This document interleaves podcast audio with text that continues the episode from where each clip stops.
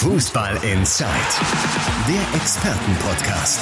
Radioreporter Timo Düngen spricht mit den Sportredakteuren der BATS. Ja, Tag zusammen. Da sind wir noch mal ein letztes Mal vor unserer Sommerpause. Die wird sehr, sehr kurz bei Fußball Insight. Das kann ich jetzt schon mal sagen, denn es gibt ja immer viel, viel, viel zu erzählen. Heute eben auch noch mal. Und heute kümmern wir uns dann noch einmal um den FC Schalke 04 und um Rot-Weiß Essen. Denn auf Schalke läuft jetzt schon die Planung, so ganz, ganz kurz nach dem Abstieg für die Neusaison. Und für Rot-Weiß Essen geht es jetzt noch am Wochenende um einen Titel. Ja, ja, also da ist noch richtig was drin für RWE und dementsprechend sind dann auch heute meine Gäste. Zum einen haben wir Schalke-Experten Andi Ernst am Start. Ja, Glück auf. Und unseren RWE-Experten Justus Heinisch. Moin. Ich stelle mich auch noch kurz vor. Ich bin Timo Düngen, bin Morgenmoderator bei Radio M. Schalippe und als Kommentator auch noch im Einsatz zum Beispiel die Spiele des FC Schalke 04. Und als solcher habe ich äh, ja mit Andi noch zusammen den Schalke Abstieg live erlebt. Es ist gar nicht so lange her, gerade mal fünf Tage. Und äh, weil es so schnell geht, das auch schon mal der Hinweis direkt am Anfang. Du wirst uns gleich verlassen, denn du hast, hast schon wieder einen Termin. Das Ja. ist jetzt momentan alles ein bisschen Sollte man kaum glauben. Also ja. äh, die Spieler sind jetzt schon längst im Urlaub und Richtig. für Reporter geht's jetzt erst so richtig los. So Ja. gerade die erste Woche ist nochmal so richtig, da jagt ein Termin den nächsten. Ja, bei Schalke ist es ja wirklich so gewesen, also jetzt in dieser Woche äh, Personalentscheidungen, es wurden Marschrouten ausgegeben, es wurde über Sponsoren gesprochen, es wurden Analysen gemacht. Ja, Und es ist ja noch nicht zu Ende. Das es ist ja dann alles weiter, noch nicht ne? zu Ende, ganz genau. Und äh, dementsprechend, naja, hat man so wirklich das Gefühl, sie, sie führen das durch, was sie angekündigt haben, nämlich dass sie durchaus vorbereitet waren auf diesen Abstieg und jetzt dann wirklich direkt den Fokus auf die neue Saison richten. Ja, man kann also wirklich sagen, ähm, obwohl vor zwei Jahren der Abstieg viel früher feststand und man also jetzt sagen könnte, da hatten sie doch mehr Anlaufzeit, ähm, ist es jetzt doch noch ein bisschen anders und ich hatte so das Gefühl und vielleicht du auch in der, in der Mixzone, wir standen ja. Ja. zusammen nebeneinander, da wurde quasi um 17.23 Uhr wurde abgepfiffen und Schalke war abgestiegen und um 17.24 Uhr hatte schon die Mission Wiederaufstieg Ja, angefangen. absolut. Also das war so, dass Gerald Asamoah war in der Mixzone und Peter Knäbel war in der Mixzone und alle waren sehr gefasst. Natürlich ein bisschen enttäuscht, ist ja klar und traurig. Ein Abstieg ist ja immer was Schlimmes. Aber äh, alle waren sehr gefasst und auch sehr nach vorne gerichtet. Und alle haben betont, wie unterschiedlich die Voraussetzungen jetzt sind zu dem, was vor zwei Jahren passiert ist. Werden wir natürlich drauf eingehen. Es gab auch so jetzt unter der Woche noch so, so einen kleinen Rückblick, äh, ein, ein Brief an die Vereinsmitglieder.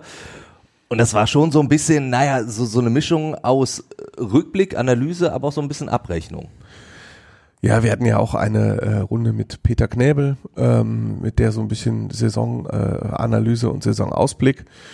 Ähm, und äh, ja, also sie haben natürlich die Saison analysiert und es ist jetzt natürlich auch nicht so schwierig, die Saison zu analysieren. Da kommt jetzt nichts anderes raus als das, was wir hier immer analysieren. Ne? Das, was Start mit- war scheiße, das, hinterher was war du gut. mit Abrechnung meinst, Ja. ähm, ist natürlich, dass die Wahl für Frank, äh, die auf Frank Kramer fiel Ja. vergangenen, im vergangenen Sommer, war die falsche und äh, die Zugänge, die vor allen Dingen Ruven Schröder, der ehemalige Sportdirektor, geholt hat, die haben zum großen Teil nicht gezündet und ähm, da sagt man noch einer, man sagt ja schnell am zweiten oder dritten oder fünften Spieltag, ah, die Punkte, die du hier liegen lässt, die kannst du ja noch holen und jetzt sieht man beim FC Schalke 04 als Beispiel, ähm, Kannst du dich an das 1 zu 1 in Stuttgart erinnern? Das Ja. war am fünften Spieltag. Das hätte Schalke unbedingt gewinnen müssen. Auch schon das und 0-0 nach gegen dem, Wolfsburg. Ja, und nach dem Ja. Spiel in Stuttgart hat er auch noch gesagt, "Ey, weißt du was, das sind zwei Punkte, die fehlen dir vielleicht am Ende. Ja. Und jetzt guck mal, was Schalke, ja. so, was Schalke mit zwei Punkten mehr in Stuttgart zum Beispiel hätte machen können. Ja. Ja. Also jeder Punkt zählt in jedem Spiel und das kann man alles später nicht immer wieder aufholen. Und die Saisonanalyse hat genau das ergeben. Aber natürlich äh, sollten sie nicht nur, und das machen sie auch intern nicht, also man sollte da jetzt die Worte auch nicht so übertreiben, ähm, weil der Vorstand musste ja alle Personalentscheidungen ja auch absegnen. Ne? Also man Ja, kann ja, jetzt nicht nur auf Frank Kramer und äh, Ruven Schröder drauf dreschen, weil äh, Unterschriften, die kamen von anderen Leuten. Und die müssen sich dann quasi auch mit dafür verantworten. Das ist doch völlig klar.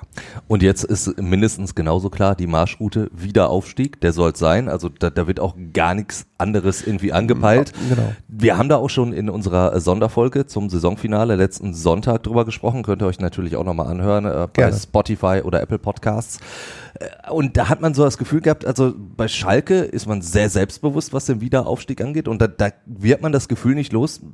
Man empfindet das fast schon so als Selbstläufer. Das wäre aber gefährlich. Also Ganz genau. Ähm, also ähm, was die Schalker so optimistisch macht, ist die Tatsache, dass im Gegensatz zu dem, was vor zwei Jahren passiert ist, da gab es ja Änderungen in allen möglichen Bereichen des Vereins.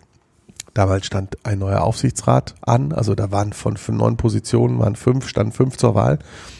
Da hat sich also konkret was geändert. Jetzt bleibt der Aufsichtsrat unverändert. Vorstand vor zwei Jahren, Peter Knebel hatte gerade erst angefangen. Bernd Schröder, der Vorstandsvorsitzende, war noch nicht da. Da war Ja. noch die Suche, die Suche lief noch. Da bleibt auch alles beim Alten. Sportdirektor, ähm, der wird jetzt Ende der Woche vorgestellt. Das wird André Hechelmann, der aktuelle Chefscout.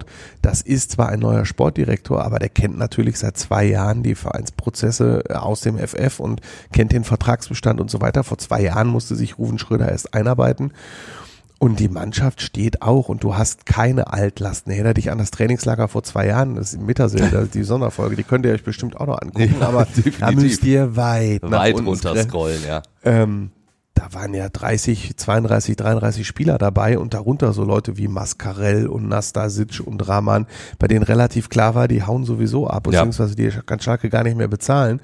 Und da, äh, also da waren die Kaderkosten viel zu hoch und du wusstest als Trainer überhaupt nicht, wie gehst du jetzt damit um, wie bindest du die jetzt ein oder nicht, weil die gehen ja sowieso und äh, das war wirklich ein Chaos, da gab es ja 45 Transferbewegungen und auch das ist in diesem Jahr anders. Aber, Aber es deine- wird ja schon noch einiges passieren. Genau, es wird noch, ja, aber ein bisschen was, nicht Ja, mehr kommen wir- 45 kommen wir und auch nicht gleich zu. 35. Was ich immer noch, äh, was ich noch ergänzen will zu deiner Frage, was ich vielleicht ein bisschen locker nehme, was zumindest den Anschein hat, ähm, dass sie schon ein bisschen zu optimistisch von Umweg Und äh, Schlenker sprechen und- und, Schlenker und so, ne? Die zweite Liga, äh, da haben wir auch in der Sonderfolge drüber gesprochen, das wiederhole ich gerne nochmal, das wird echt nicht leicht, weil du hast ähm, kein Werder Bremen mehr drin zum Beispiel. Du hast ja vor zwei Jahren die Rolle mit als FC Bayern in der zweiten Liga so ein bisschen geteilt mit Werder Bremen. Ja. Hertha BSC könnte natürlich auch so ein Konkurrent sein, aber die sind finanziell so kaputt aktuell und haben so viele Sorgen, dass die eher nicht so wahrgenommen werden wie Schalke und die spucken halt auch nicht so große Töne. Die reden natürlich auch, müssen Wiederaufstieg gelingen, aber für die geht's erstmal darum, überhaupt die Lizenz zu kriegen. Ja. Ne? Das sind die ersten Sorgen, die Hertha hat. Da steht auch nicht fest, ob Paul da weitermacht oder nicht. Und die sind halt nicht so gut vorbereitet wie Schalke. Also ist Schalke der große Topfavorit und fährt dann auswärts nach Kaiserslautern vor 50.000 Leuten, fährt dann auswärts nach Magdeburg, wo sie noch nie gespielt haben, am Millantor vor 25.000 Leuten oder nach Hamburg oder Stuttgart, je nachdem, wer die Relegation übersteht. Also äh, je nachdem, wer da drin bleibt oder runterkommt, das Ja. wird ja auch dann definitiv wieder eine Hauptkonkurrenz Ja, sein. wobei ich Stuttgart ein bisschen höher einschätze als Hamburg noch. ja, das Also ich auch. absolut. Deswegen gehe ich mal davon Ja. aus, dass Stuttgart es schafft und der HSV nicht, aber man weiß ja nie, Relegation, da ist ja immer alles möglich.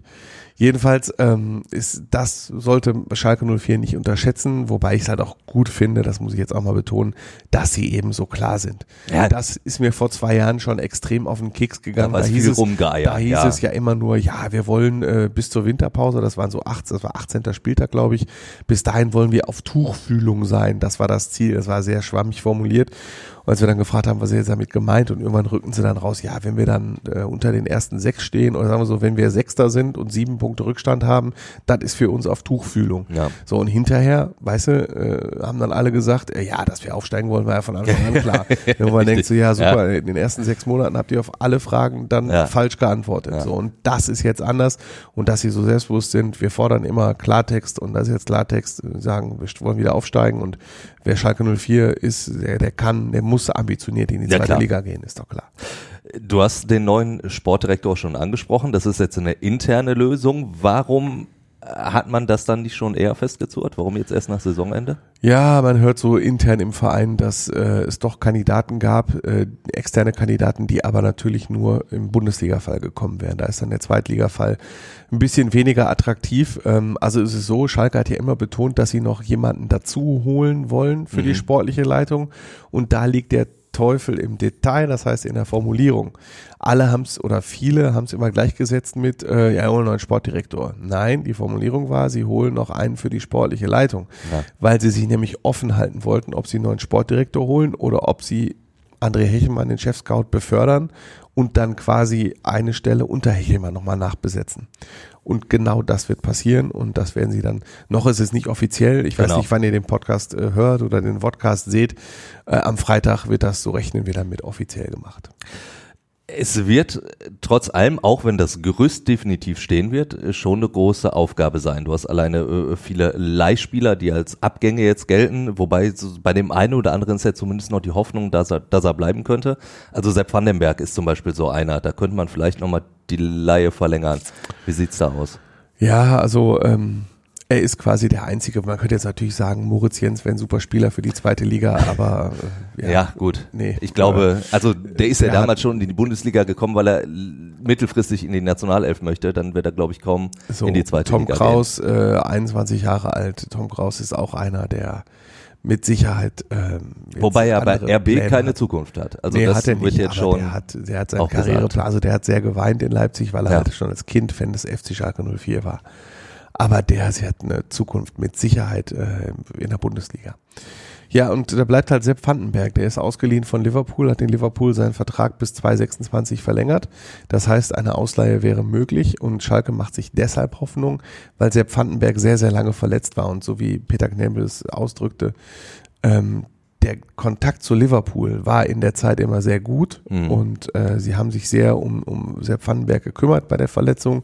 Sie ist komplett ausgeheilt und äh, Sepp Vandenberg hat sich auch im Interview mit uns so geäußert, dass er sich vorstellen kann zu bleiben. Ähm, fährt jetzt allerdings wahrscheinlich erstmal mit der U21 der Niederlande zur äh, Europameisterschaft. Und dann wird man halt sehen, ob Macht das klappt da oder vielleicht nicht. auch interessant wieder es für kann, andere Vereine. Genau, also es kann natürlich sein, dass äh, Liverpool sofort die Tür zuschlägt und sagt, wir haben mit dem jetzt andere Pläne, dann mhm. ist es halt vorbei. Aber was natürlich ein Vorteil ist, wer entscheidet in Liverpool über die Transfers? Jürgen Klopp und Jörg, Jörg Schmatke. So, ja. äh, Peter Knebel kennt beide ganz gut ja. und äh, da ist dann wenigstens noch so eine persönliche Bande möglich, so dass das noch die mögliche, also das ist so die wahrscheinlichste Variante, dass Schalke noch einen Spieler mit runternehmen kann. Und es wäre natürlich eine schöne Innenverteidigung für die zweite Liga, wenn du Vandenberg hättest und äh, Marcin Kaminski, der seinen Vertrag jetzt verlängert hat. Genau. Der hinten raus ja äh, eigentlich erst wieder reingekommen ist in die Mannschaft, dann aber direkt schon so ein bisschen den Abwehrchef gegeben hat. Ja, Kaminski hatte ja sehr viel Pech mit seiner äh, Schnittwunde, die er sich im privaten Bereich zugezogen hat, die sich dann entzündet hat, die ihn dann wirklich drei Monate gekostet hat. Dann kam er wieder und äh, war dann erstmal krank, hat auch nochmal drei Spiele verpasst, dann kam er wieder, hatte dann einen Hexenschuss, das waren so drei Nummern, die hatten halt nichts mit Kontaktverletzungen oder Muskelverletzungen zu tun, das war einfach dreimal Pech er war in der Zweitligasaison nicht sehr ähm, verletzungsanfällig. Da war nämlich Schalkes Dauerbrenner. Er hat 31 Spiele gemacht, von Anfang bis Ende, hat drei Spiele verpasst. Einmal war er gesperrt, zweimal an Corona erkrankt. Und genau das erhoffen sie sich von ihm jetzt. Also ja. Marcin Kaminski ist einer, der ist sehr ehrgeizig, äh, spielt eine sehr wichtige Rolle in der Kabine. Der ist halt null arrogant und abgehoben. Also das, der macht das schon echt gut. Und er ist halt das soll jetzt nicht despektierlich klingen, aber er ist schon ein klassischer Zweitligaspieler. Ne? Ja. Er ist dreimal aufgestiegen, zweimal mit Stuttgart, einmal mit Schalke. Er hat für die zweite Liga echt, ähm, also seine Geschwindigkeit ist das Problem. Das wird ihm in der Bundesliga manchmal zum Verhängnis. Wobei ich da überrascht war, am letzten Spieltag die Szene, ein Kunku läuft eigentlich schon allein aufs Tor zu. Ja, da hat, dann kriegt er ihn irgendwie noch eine und die halt, Fußspitze dazwischen. Das das, Timing hat er. Ja, genau, das ist sein Vorteil, Timing und äh, Stellungsspiel. Und in der zweiten Liga spielt halt keinen Kunku, ne? So. Da gibt's halt nicht, da gibt's halt nicht zahlt Hertha ja die Ausstiegsklausel. Gnabry und Sané, die gibt's halt alle in der ja. zweiten Liga nicht. Das macht ihn halt in der zweiten Liga so gut und das hat Thomas Reis auch hervorgehoben. Er hat einen äh, sehr guten ähm, kreativen Spielaufbau. Das sieht man ja auch. Er ist ein Linksfuß-Innenverteidiger ja. und äh, der also der schlägt schon präzise äh, Diagonalbälle und so. Das kann er schon gut und er ist im Gegensatz zu vielen anderen Schalkern in dieser Saison bei offensiven Standards für einen Abwehrspieler sehr gefährlich. Also er hat einen super Kopfball nach Ecken und Freistößen und er kann, wie man gegen Hertha gesehen hat, auch mal Freistöße selber in den Winkel donnern. Eine weitere Vertragsverlängerung. Äh, Henning Matriciani hat langfristig jetzt nochmal verlängert bis ins Jahr 2026 und ich, ich gebe ja zu und, und ich, da wirst du das auch zugeben müssen, dass wir über Henning Matriciani nicht immer positiv gesprochen haben. möglicherweise. möglicherweise, aber er hat sich natürlich gemacht. Also er hat sich entwickelt, wobei ich weiterhin sage, für, für einen Linksverteidiger sind seine Offensivqualitäten weiterhin arg beschränkt, aber nach hinten sah das wirklich mhm. in diesem Jahr dann doch äh, zumindest in der Rückrunde richtig gut aus. Also ich sehe das dann genauso wie du. Ähm, ich muss auch sagen, er hat sich wirklich weiterentwickelt und das ist halt seine größte Stärke dass ähm, über keinen im Kader sagen die Schalker und egal mit wem ich darüber spreche, der ist äh, so heiß und so nah dabei und so willens, sich weiterzuentwickeln und an seinen Fehlern zu arbeiten, wie Henning Matriciani. Er ist ja eigentlich auch kein Linksverteidiger, ist ja gelernter Innenverteidiger, das ist ja seine Lieblingsposition. Ja.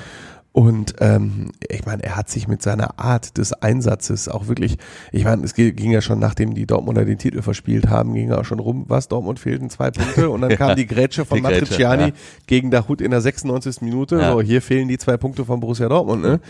Und äh, er hat sich mit seinen Grätschen und mit seinem Einsatz ja wirklich einen Status als Publikumsliebling erarbeitet und die Vertragsverlängerung verdient, fährt ja auch vielleicht mit der U21 zur Europameisterschaft.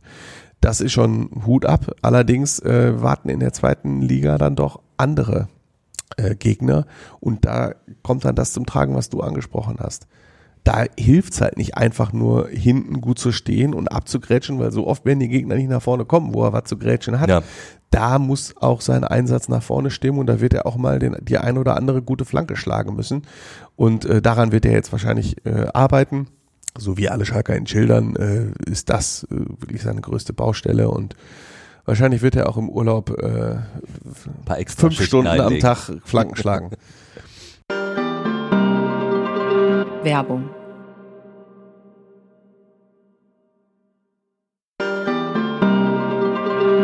Werbung Ende. Lass uns kurz auf zwei Spieler noch gucken, die äh, offiziell im Kader sind, Vertrag haben die sich aber natürlich interessant gemacht haben. Also der eine äh, weiterhin mit sehr wankelmütigen äh, Leistungen, wie wir ihn kennen, Rodrigo Salazar, der mal genial spielt und mal dann überdreht und dann eigentlich gar nicht mehr stattfindet. Und natürlich Marius Bülter, bester Torschütze, gerade in der Rückrunde dann nochmal richtig aufgedreht. Allerdings Konkretes auf dem Tisch bei Schalke ist da noch nicht gelandet. Ja, da, nee, ist nicht. Und äh, an den beiden Personalen sieht man auch nochmal den Unterschied. Ähm, also Schalke hat äh, die Lizenz für die zweite Bundesliga bekommen und ein Transferüberschuss ist jetzt da jetzt keine Pflicht. So, außerdem haben sie jetzt ja schon eine Million eingenommen für Jan Bojdogan, der fest in Utrecht bleibt. Mhm, genau. So. Und äh, vor zwei Jahren wusste ungefähr jeder, dass Schalke so schnell wie möglich so viele Spieler wie möglich loswerden muss, weswegen sie dem einen oder anderen noch Geld mitgegeben haben und andere halt ganz, ganz günstig abgegeben haben. Und jetzt sind die Sätze bei Marius Bülter und Rodrigo Salazar ganz anders. Ne? Das ist äh, so, Marius Bülter hofft Schalke, dass er die Karriere auf Schalke beendet und ist ganz wichtig und soll bleiben. Und Rodrigo Salazar, er sei die große Identifikationsfigur. Das heißt, in der Rhetorik äh, sind die Schalker so unterwegs, dass sie sagen, nö, haben wir lang langfristige Verträge, haben keine Ausstiegsklausel, geben wir nicht ab, sind wichtige äh, Leute. Ähm, was natürlich nicht heißt, dass sie sie doch abgeben würden, wenn das Angebot stimmt. Aber das Kalkül bei solchen Sätzen ist natürlich ähm, das Signal nach außen, diesmal muss Schalke nicht abgeben. Ja. Also wenn ihr jetzt sagt, gebt uns den Bülter für 100.000 Euro, dann sagt Peter Knäbel so. Und der sagt auch noch bei einer Million Euro so. Ne? Also Schalke kann da schon den Preis in die Höhe treiben und ja. das ist in dieser Saison mit Sicherheit in diesem Sommer kein Nachteil. Wenn ich dann so die, ähm, so könnte Schalke spielen, elf mache, baue ich die beiden vielleicht so als Einschätzung, ich baue die beiden da nicht ein, weil ich mhm. immer noch davon ausgehe, dass sich da noch was tut. Und das, das könnte natürlich dann auch immer, weil das Transferfenster lange auf ist, sich auch nochmal während der Saison dann schon wieder verändern, weil die zweite Liga relativ früh startet. Also das, das da ist der Drops irgendwie erst äh, äh am 1. September gelutscht, Ganz sozusagen. Genau. Aber nochmal, Schalke will in diesem Jahr nicht, in diesem Sommer nicht mehr so viel ausleihen. Ne? Also das sehe ich auch. Das ja, ist, die äh, ja, ja. Also ähm, Schalke will kaufen und Kaderwertentwicklung. Das ist ja das, was Peter Knäbel immer wieder gesagt hat, als er anfing, dass Schalke wieder dahin kommen muss, den Kader zu entwickeln, Spieler zu entwickeln, die sie entweder selber ausbilden oder günstig einkaufen und teuer verkaufen. Und durch die ganzen Leihgeschäfte in dieser Saison ist das, dieses Ziel extrem in den Hintergrund geraten. Ja. Du hast aber natürlich jetzt auch äh, umgekehrt eigentlich offiziell viele Leihspieler, die zurückkehren würden, wobei die meisten will man auf Schalke dann gar nicht mehr wiedersehen. Also Can Bostoan ist jetzt schon dann gewechselt. Bei Jordan Larsson hofft man natürlich auch darauf, dass er äh, dann ja in Kopenhagen bleibt, weil er da ja auch hinten raus funktioniert hat. Genau. Es sind ja acht Leihspieler ja. und Schalke sagt klar, zwei davon können sie noch gebrauchen. Der erste ist Florian Flick, Mittelfeldspieler, der leider momentan verletzt obwohl die Nürnberger auch hoffen, ihn da vielleicht noch ein bisschen zu kriegen. Da muss man halt gucken, wie schwer ist er verletzt, äh, wie lange dauert das. Bei Rodrigo Salazar hat ein Mittelfußbruch ja wirklich drei, vier Monate gedauert. Und da muss man halt gucken, inwieweit er dann schnell wieder fit wird, ob sich da nochmal eine Leihe lohnen würde, aber nicht, dass ich da irgendwas gehört hätte. Also das, was ich nur weiß, dass Florian Flick eingeplant ist und dass Marvin Piringer, der aus äh, Paderborn zurückkommt, eingeplant ist. Äh, Bostogan ist schon verkauft, Larsson das sollte wohl auch funktionieren. Ja. Aber dann hat man halt noch so Leute wie Dries Wouters und Reinhold Ranftl und Kerim Jalanoglu und Blendi Idrissi. Die kann sich halt kein Schalker im Zweitligateam vorstellen. So, Ranftl war möglicherweise Stammspieler bei Austria Wien. Das hat überhaupt nicht funktioniert auf Schalke. Und Dritte Rheinland waren halt nicht mehr Stammspieler in ihren Clubs. Ja. Ähm, so dass die dann gehen können, gegebenenfalls ein äh, Angebot zur Abfindung erhalten. Dann natürlich auf Basis des Zweitligagehalts, das ja, ja deutlich geringer ist als das Bundesligagehalt. Hm. Wird also auch nochmal ein bisschen günstiger, die abzufinden.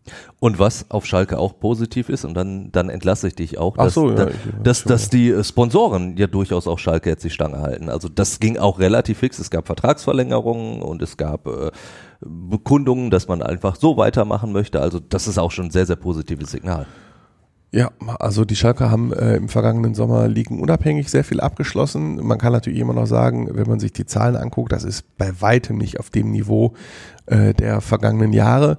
Was natürlich an der Champions League liegt, ist ja völlig klar. Was natürlich auch an Corona liegt, da hat sich auch einiges nach unten verschoben. Und klar. in der zweiten Liga gibt's halt nicht mehr so viel Kohle wie in der ersten.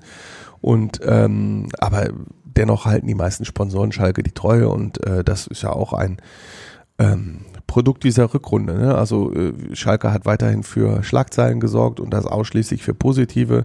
Überleg mal, Schalke hat die Auswärtsfahrer-Tabelle ja. der Bundesliga gewonnen. gewonnen. Also es ja. sind 7000, im Schnitt 7000 Schalke auswärts mitgefahren. Und äh, das ist bundesweit gut angekommen und äh, auch in der kommenden Saison in der zweiten Liga, wenn die jetzt nicht alles verreißen, werden die wieder einen 50.000er Schnitt haben. Da hat jetzt kein Sponsor, kein Logenpartner irgendeinen Grund auszusteigen. Natürlich gibt es da vereinzelt Veränderungen, das ist ja klar, ja. aber im Großen und Ganzen äh, bleibt da alles beim Alten. Ich rechne auch damit, dass die Dauerkarten äh, auch wieder bis aufs Letzte verkauft werden. Da gibt's ja auch schon deutliche Anzeichen. Und äh, ja, dass er die Rückrunde, Schalke auf Platz 8 der Rückrundentabelle, hat er schon sehr viel geleistet. Weil Schalke sich einfach äh, mit erhobenem Kopf, erhobenen Hauptes ja. und mit sehr, sehr viel Würde ja, verabschiedet genau. hast aus der Bundesliga. Und das machst du jetzt auch. Ja. Wenn das Alles nicht eine Überleitung ist, oder? Ja. Viel Spaß mit äh, Justus und Rot-Weiß ja. Essen und dem Titelkampf. Und äh, ja, vielen Dank fürs Zuhören in dieser Saison bei Fußball in Zeit. Aber die Pause wird ja nicht so lang. Die sein. wird nicht so lang sein. Sobald Andi wieder im Trainingslager ist, sind wir dann schon wieder am Start. Gerne. Geht ja bald Alles wieder klar. los. Ich schalte mich mal auf. Werbung.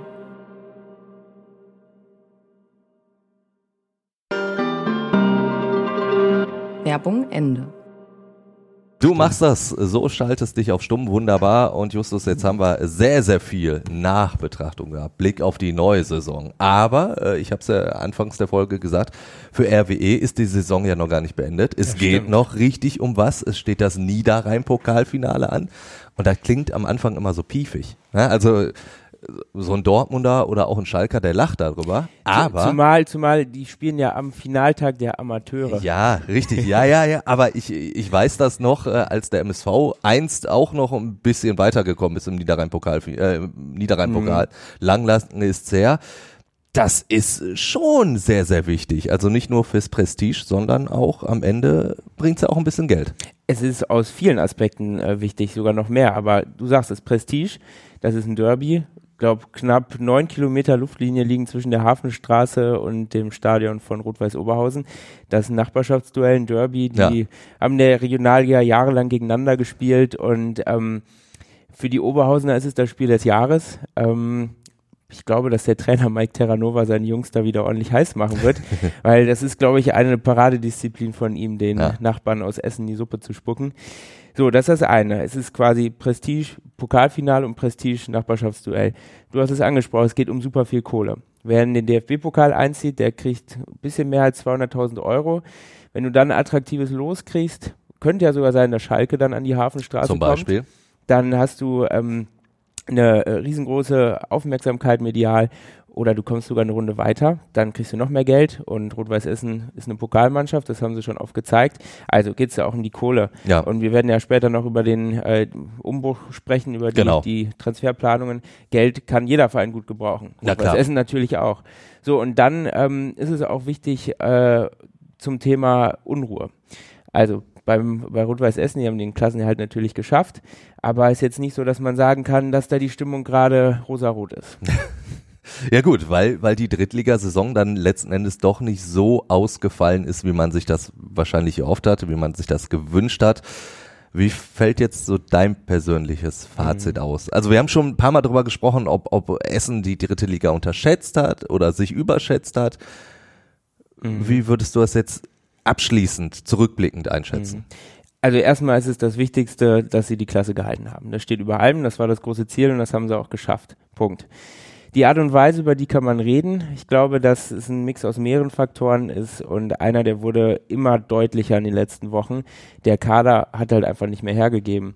Ähm, Rot-Weiß Essen trennt sich von vielen gestandenen, verdienten Spielern und ich glaube, dass das auch richtig ist. Du hast gemerkt bei vielen Spielern, dass die Leistungsgrenze erreicht ist und dass es um den nächsten Step zu gehen, also eine ruhige Saison in der dritten Liga zu spielen, ohne Abstiegssorgen oder irgendwann auch mal in der zweiten Bundesliga anzuklopfen, brauchst du andere Spieler.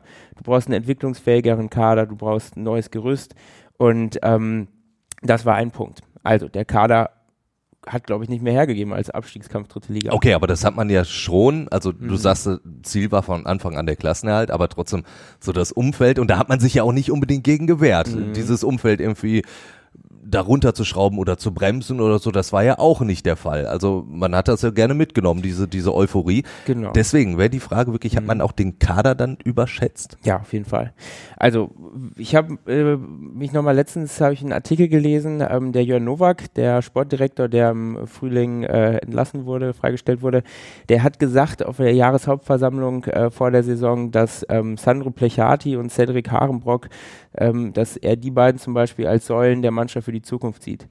Jetzt will ich die beiden nicht rauspicken, die haben es auch zuletzt super gemacht, aber ähm, die gehörten dieser Saison nicht zu den Leistungsträgern, um es mal so zu formulieren. Also liegt da schon echt eine Fehlbewertung der, der, des, des Kaders auf jeden Fall vor.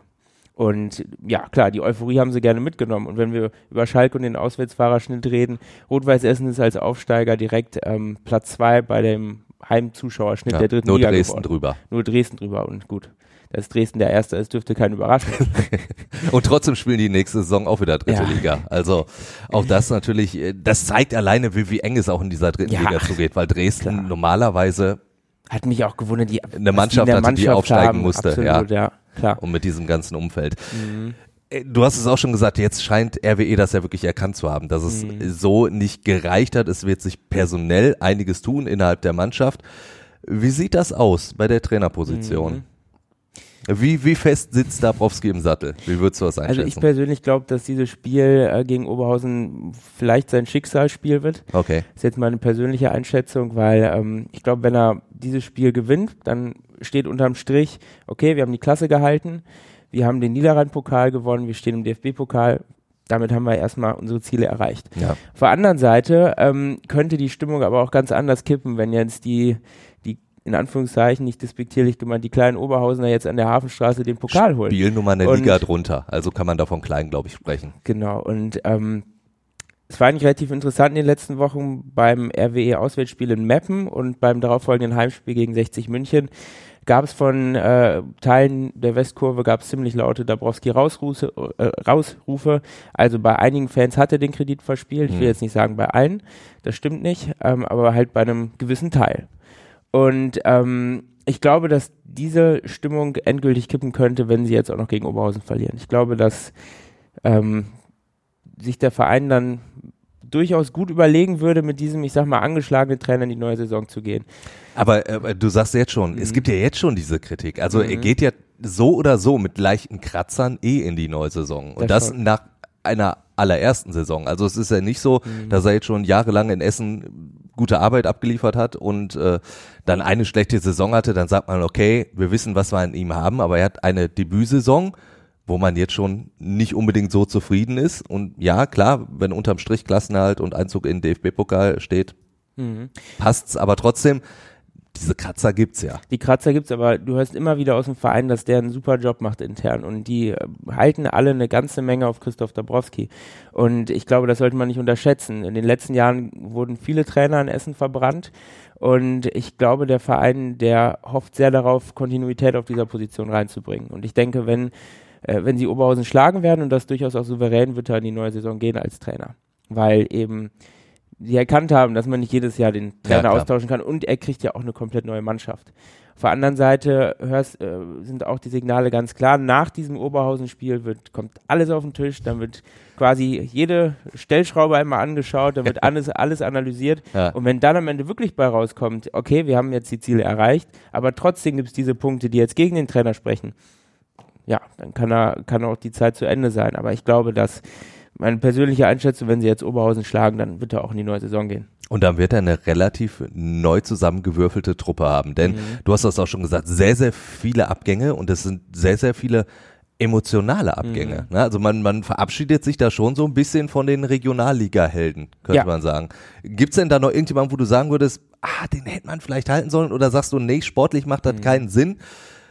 Ist auch gut so, dass sie jetzt gehen.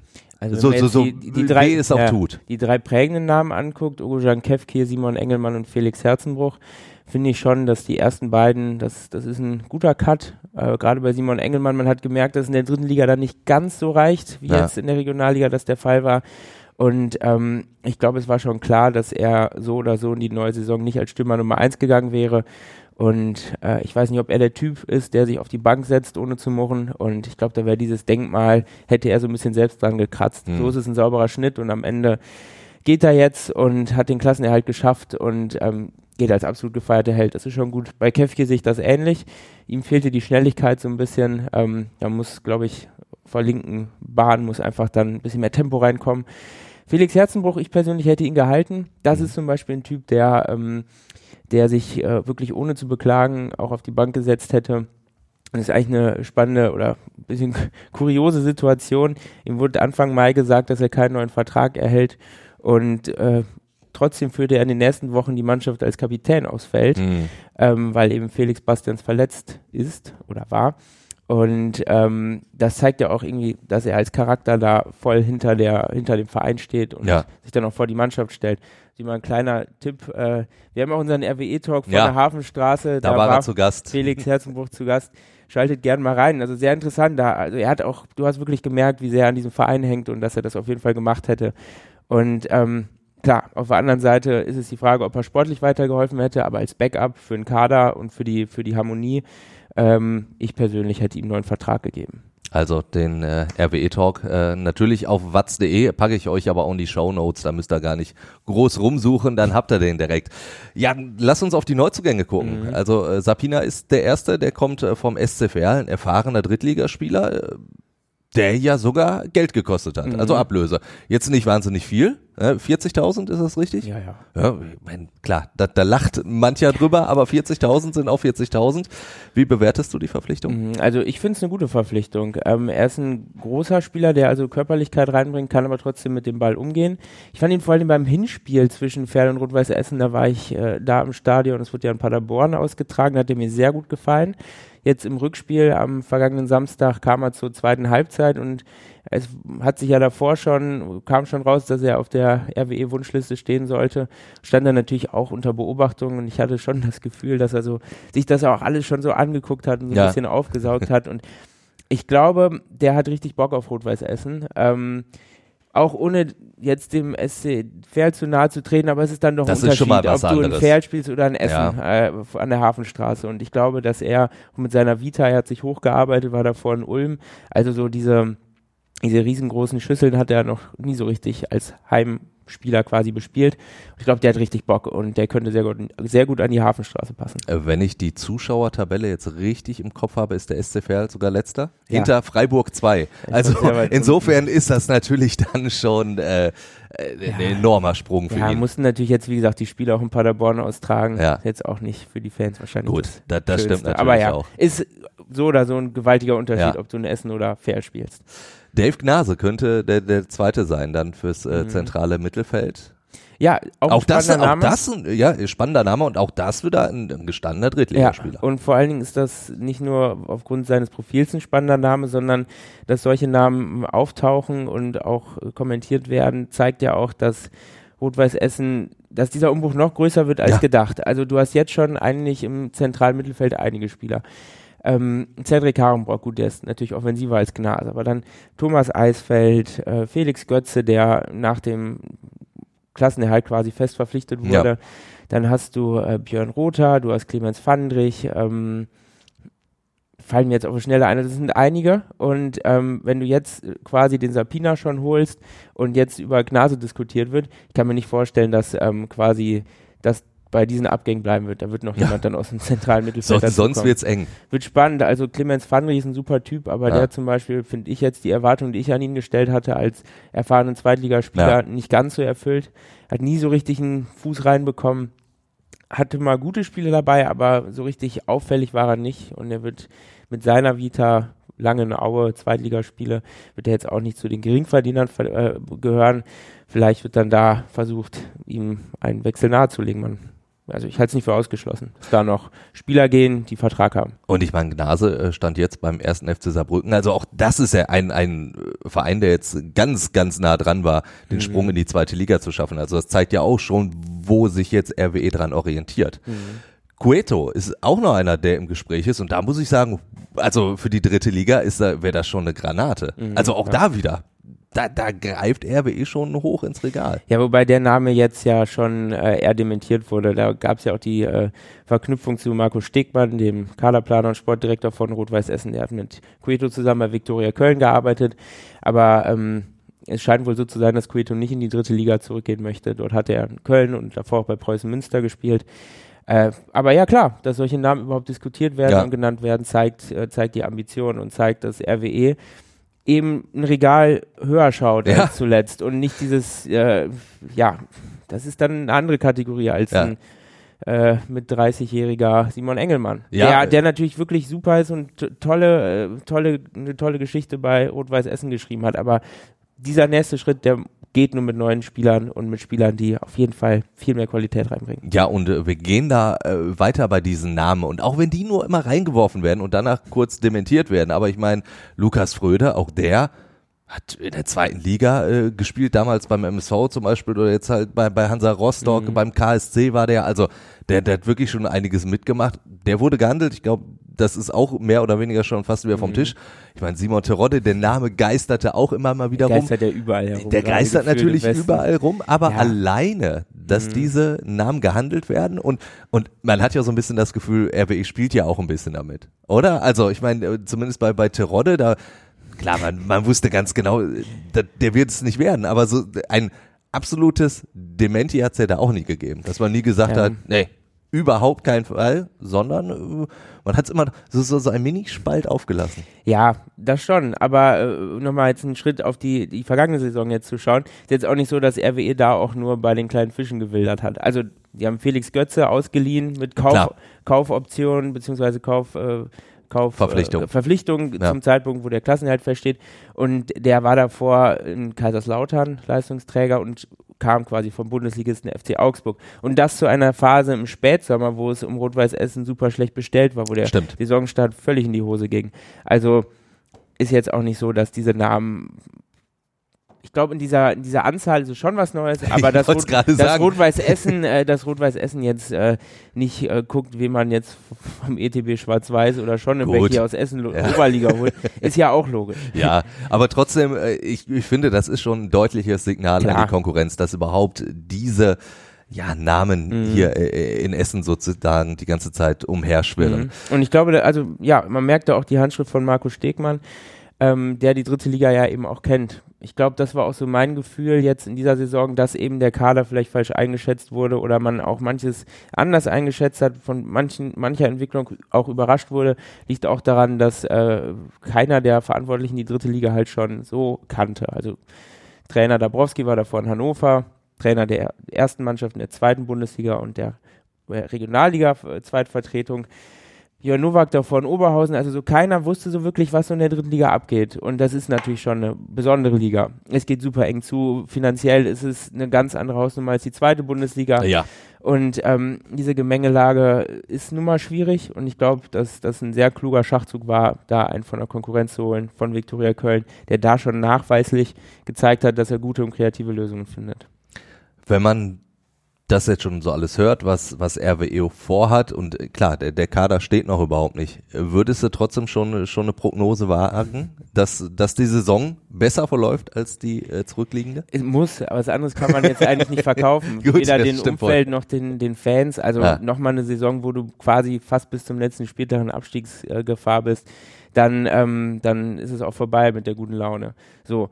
In der dritten Liga kannst du jetzt nicht sagen, ich habe einen Kader, der ist gut, damit werde ich Erster. Also hier du Dynamo kannst- Dresden. Ja, du kannst aber auch nicht sagen, ich werde gesichert jetzt, ich will Zehnter werden, weil das eben alles so eng beieinander Ja. ist. Also ich denke, dass Rot-Weiß Essen von bis landen kann. Ähm, alles besser als Platz 12 wäre, wäre durchaus gut und dann kannst du halt mit Glück oben anklopfen, wenn du ins Momentum kommst, wenn Ja. du einen Lauf hast. Du kannst dann aber natürlich auch unten reinrutschen und ich glaube, so eine wirklich ruhige Saison, wo du gar keine Sorgen hast und die Teams von oben ärgerst und einstelliger Tabellenplatz am Ende, das wäre ein guter nächster Schritt. Aber mit Glück kannst du oben auf einmal auch ein Wörtchen mitdrehen und mit Pech kannst du auch wieder unten reinrutschen. Also Das, das ist die dritte Liga. es ist Herrlich, wirklich, ja. Prognosen in dieser Liga zu diesem Zeitpunkt wahnsinnig schwer. Ja, aber das Schlimme ist, selbst fünf Spieltage vor dem Ende Ja. kannst du noch keine Prognose abgeben. Ja. Also selbst am letzten Spieltag, das hat Mhm. dieser letzte Spieltag ja auch gezeigt, ist es ja auch nochmal komplett hin und her gegangen. Ja, streichen wir das Wort Prognose und setzen es durch Erwartung. Erwartung. Ich glaube, ruhige Saison, einstelliger Ja. Tabellenplatz, würde ich jetzt so sagen, dann, dann was, dann ist es eine gute Saison. So, aber Prognose jetzt äh, fürs Niederrhein-Pokalfinale. Die kannst du abgeben, weil da wissen wir, was auf RWE zukommt, nämlich ja, RWO. Oh, ja, boah, das zu tippen auch wahnsinnig schwer. äh, wenn RWE oder wenn das erste Tor macht, der wird gewinnen. Oh. Also ich glaube ich, ich glaub Ja. das schon. RWO, Also so, so eine enge Kiste ja, erwartest du. Terranova wird die sowas von heiß machen und wie gesagt, es ist das Spiel des Jahres für sie. Ja. Allerdings haben die auch seit Mitte Mai nicht mehr gespielt in dem Ligaspiel, weil die Regionalliga schon früher äh, vorbei war. Ähm, qualitativ hat Rot-Weiß Essen natürlich den besseren Kader, aber ich glaube, wenn Oberhausen 1 oder 2-0 sogar führt, dann, dann kann das kippen. Auf der anderen Seite, ein 1-0 gibt dir Sicherheit. Aber komm, wird ein schöner Abschied. Simon Engelmann trifft.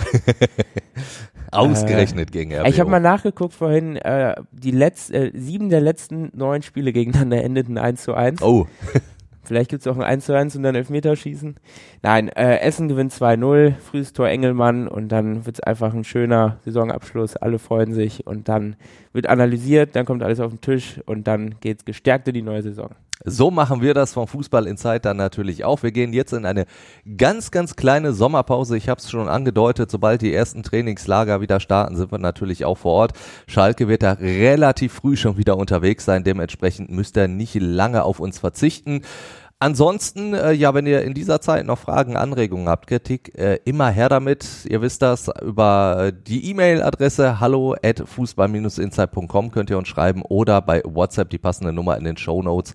Und dann sehen wir uns nach der und hören wir uns nach der sehr, sehr kurzen Sommerpause wieder. Bis dahin. Ciao, ciao. Ciao. Fußball Inside, der Expertenpodcast. Von den Lokalradios im Ruhrgebiet und der Watz. Jeden Donnerstag neu, überall, wo es Podcasts gibt.